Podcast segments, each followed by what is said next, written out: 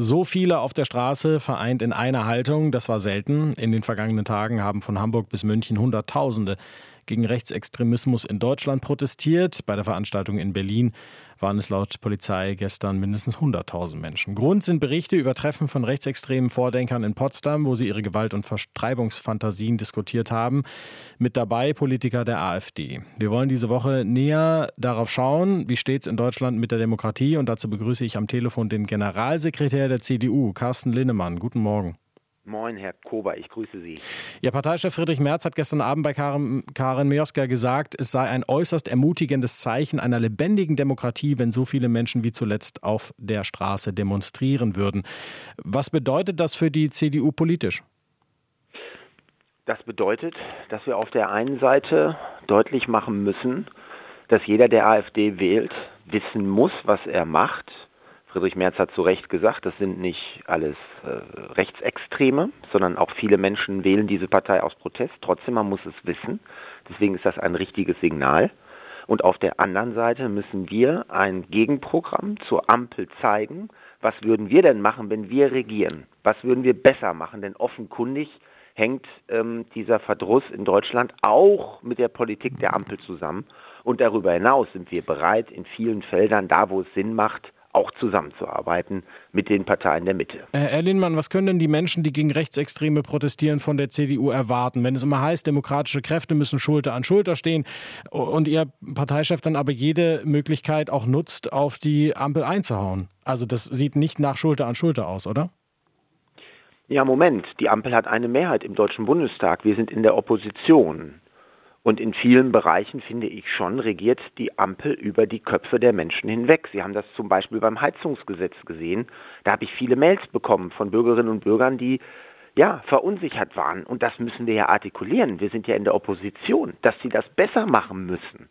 Ja, jetzt haben sich bei mir lauter Menschen gemeldet, die ein Elektroauto gekauft haben oder kaufen wollen, die verlassen sich auf eine Förderung von 4.500 Euro und von heute auf morgen sagt der Staat, Pustekuchen kriegst du nicht. Das ist ja unsere Aufgabe, Herr hm. Kober, darauf äh, äh, hinzuweisen. Aber bei den Protesten, die man jetzt deutschlandweit gesehen hat, fand ich die Schilder, die gegen äh, die Kürzung bei der E-Auto-Prämie äh, demonstriert hätten, hätte ich jetzt das nicht stimmt. gesehen. Herr Lindemann, Sie haben gerade vom Artikulieren gesprochen. Kann man von der CDU zum Beispiel auch ein anderes Wording erwarten, dass der Parteivorsitzende nicht mehr von kleinen Paschas spricht oder davon, dass die Meinungsfreiheit in Deutschland bedroht sei?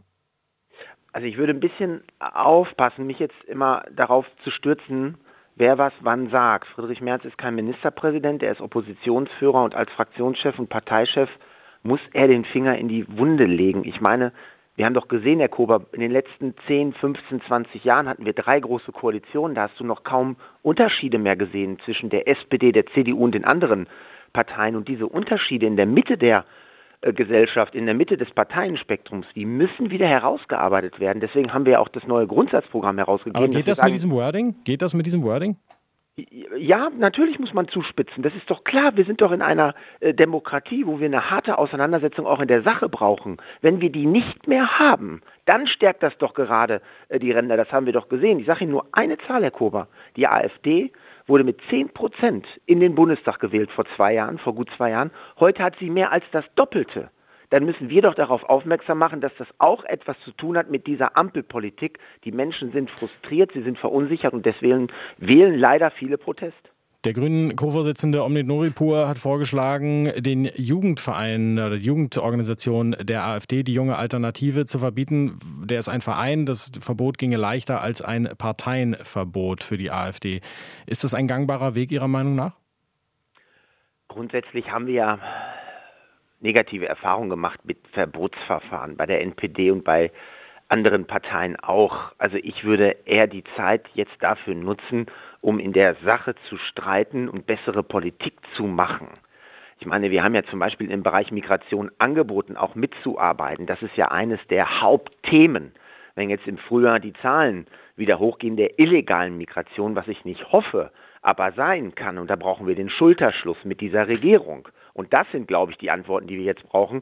Das Problem ist, so eine Debatte macht die ja erst stark. Wenn wir über Verbote reden, sagen einige normale Protestwähler, sage ich jetzt mal, ach, dann wähle ich die jetzt echt, wenn die die verbieten wollen. Ich bin doch kein Nazi. Jetzt wähle ich die AfD. Und deswegen habe ich Probleme allein mit der Debatte über ein Verbotsverfahren. Weil Sie das Thema Migration angesprochen haben. Im Entwurf zum Grundsatzprogramm der CDU steht, dass Asylbewerber ihre Verfahren in Drittstaaten in Zukunft durchlaufen sollen und falls genehmigt eben dann von dort einreisen sollen. Warum glauben Sie, dass dieses Wording, dieser Sound, der arg nach Festung Europa klingt, richtig ist?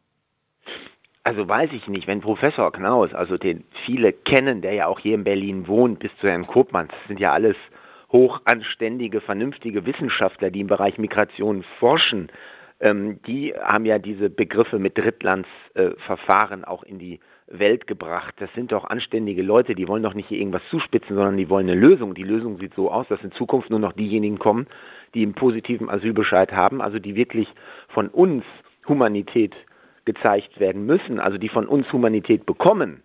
Und deswegen ist es genau richtig, weil im Moment sehen wir doch, dass diejenigen, die kommen, am Ende nicht abgeschoben werden können. Und deswegen brauchen wir hier einen Systemwechsel.